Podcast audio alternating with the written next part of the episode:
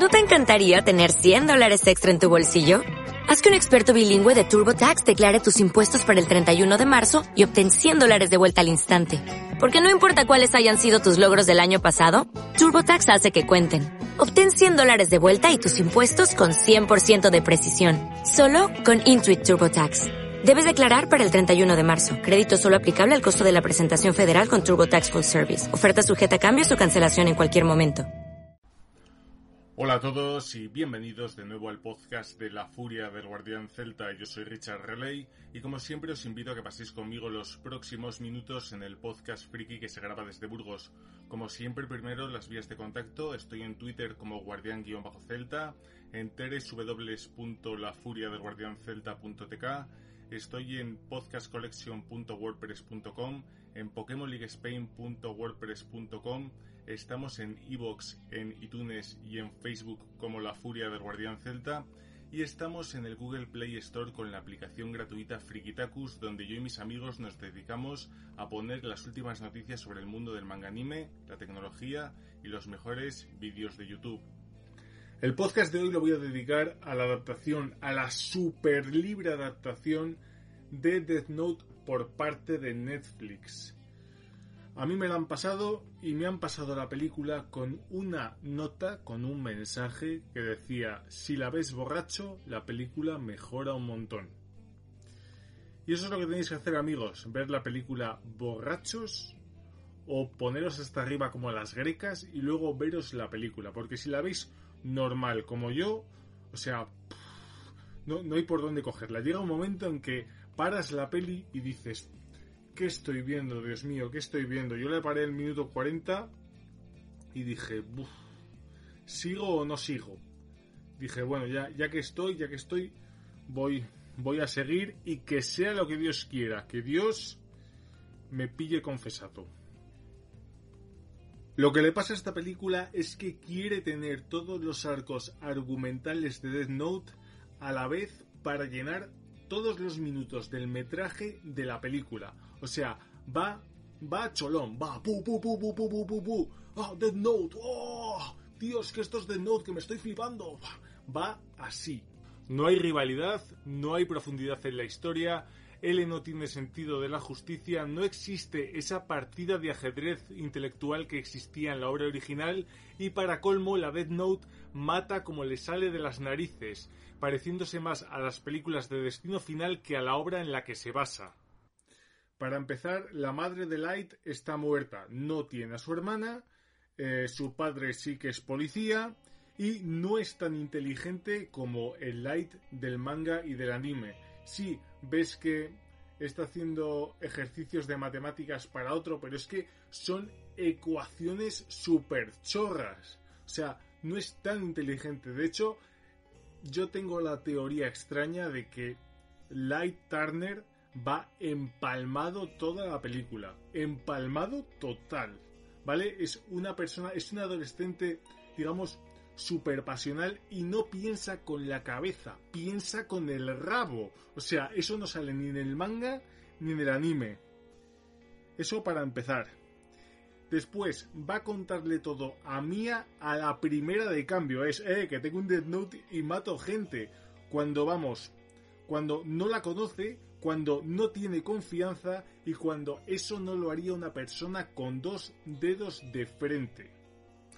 Por otro lado está Mia, que es un personaje, vamos, que está completamente enferma, que es una sociópata y parece que tiene el control de Light desde el principio y Light hace todo lo que ella dice.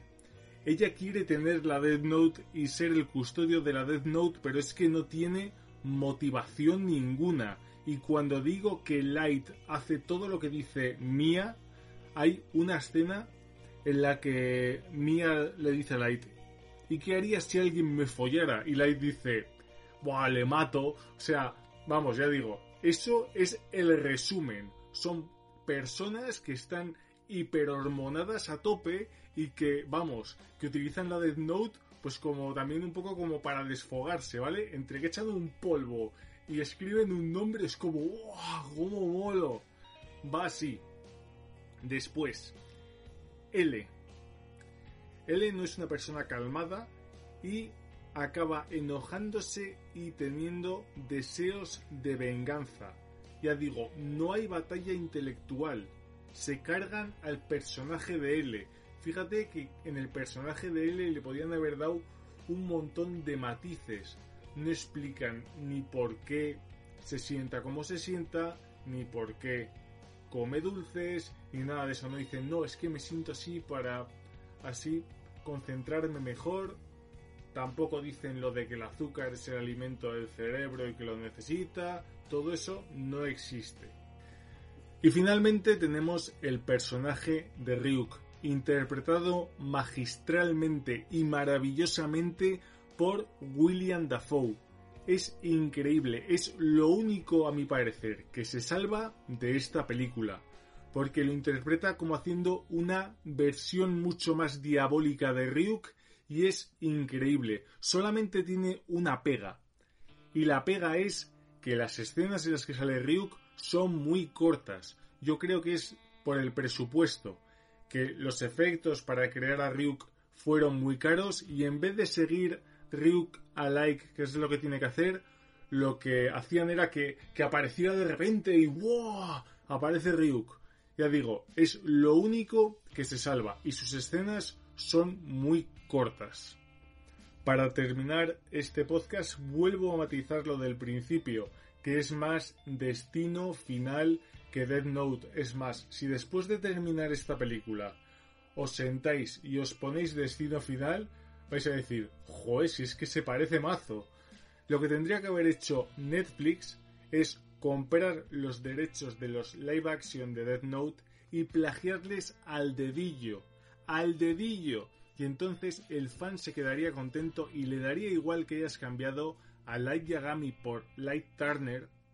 Tendrías que haber puesto que Light no fuera empalmado toda la peli, que Mia no fuera una sociópata, lo del L negro da igual, da igual la raza de L, da lo mismo, y solo con esos puntos la película ya habría mejorado un montón y no habría un millón de youtubers haciendo críticas de la película de Dead Note de Netflix diciendo es que es la mayor mierda que he visto desde Dragon Ball Evolution y lo veo normal porque en esta semana ya me he visto ya no sé cuántas críticas y no sé si reír o echarme a llorar directamente.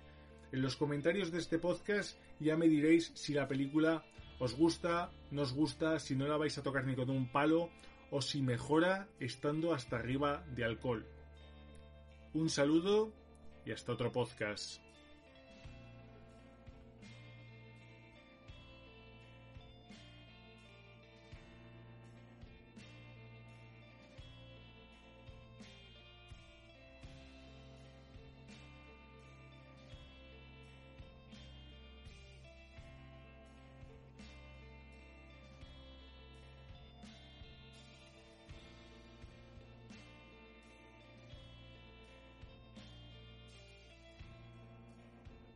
¿Te preocupas por tu familia? Entonces, ¿por qué darles solo huevos ordinarios cuando pueden disfrutar de lo mejor? Eggland's Best, los únicos huevos con ese delicioso sabor fresco de granja, además de la mejor nutrición, como 6 veces más vitamina D, 10 veces más vitamina E y 25% menos de grasa saturada que los huevos regulares, además de muchos otros nutrientes importantes. Así que, dales los mejores huevos. Eggland's Best, mejor sabor, mejor nutrición, mejores huevos.